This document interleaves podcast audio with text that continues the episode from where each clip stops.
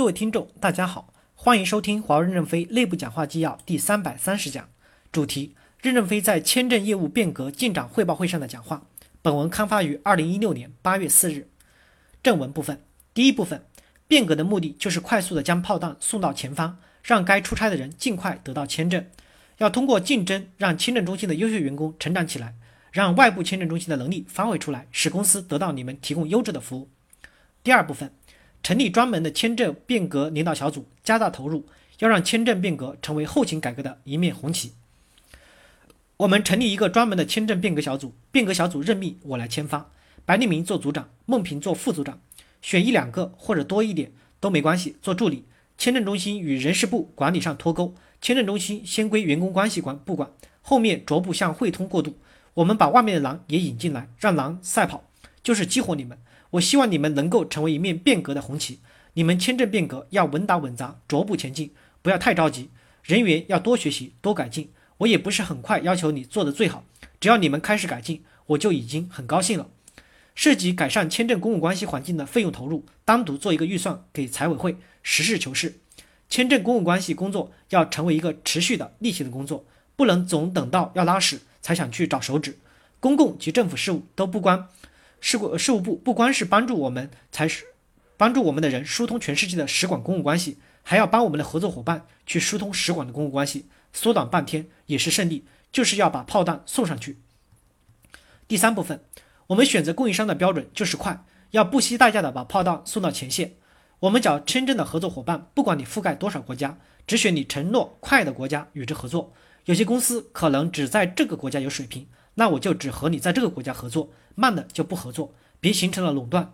即使在合作的公司里，我们不见得一定要找大的供应商，大供应商哪些国家快，就选哪些国家合作。我们一定是要选择这个国家最短时间能办成签证的人来合作。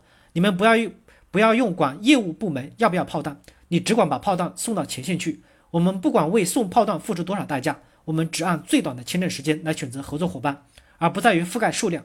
小公司只搞一个国家也可以。只要快就行，我们就是不惜一切代价把炮弹送上去。落后长期达不到承诺目标的就清退，引进新进。只要能把炮弹送到前方去，我们要给员工提成，要奖励。这是一场战争，怎么能因为这个受到阻挠呢？我们只要快，我们要像当年朝鲜战争志愿军后勤保障一样，不惜不惜牺牲。他们是生命，我们是金钱，建成一条打不乱、扎不垮的钢铁运输线。你们一定要成为公司后勤改革的一面红旗。第四部分，打开思路，多角度、全流程的优化签证管理，不断的改进签证的难度和数量要做一个乘法或者积分，根据积分来轻延资源配置和人力。有些国家虽然签证数量小，但是难，可以多配人，也要配置强人，级别可以高一些。有些国家签证数量大，但签证办理可能很容易。其次，签证有工作签证，也有旅游签证，不同的签证价格可以不同。我们很多产品线支撑的人只是短时间出差。有时也可以考虑旅游签这个类别，还是要列出来，不能全部以工作签证类签证为中心。一个是根据难度系数来梳理，一个是根据签证的类型来梳理，慢慢的清晰我们的管理下限。签证的价格要提高，让外界的公司也有利可图。我们内部有许多成本未算，对合作不公平。签证准备过程和签证过程都是要变革的。签证准备填表要有版本的管理，我们签证填表老出错，为什么表格老填不对呢？要建立一个档案系统。每个人历次的都填进去，填表可建立一个专家组织，也可以外聘专家指导员工填表，不要全推给员工本人。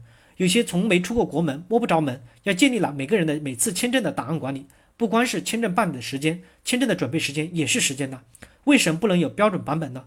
签证的准备时间也要考核，许多基本信息是不变的，不要反复折腾。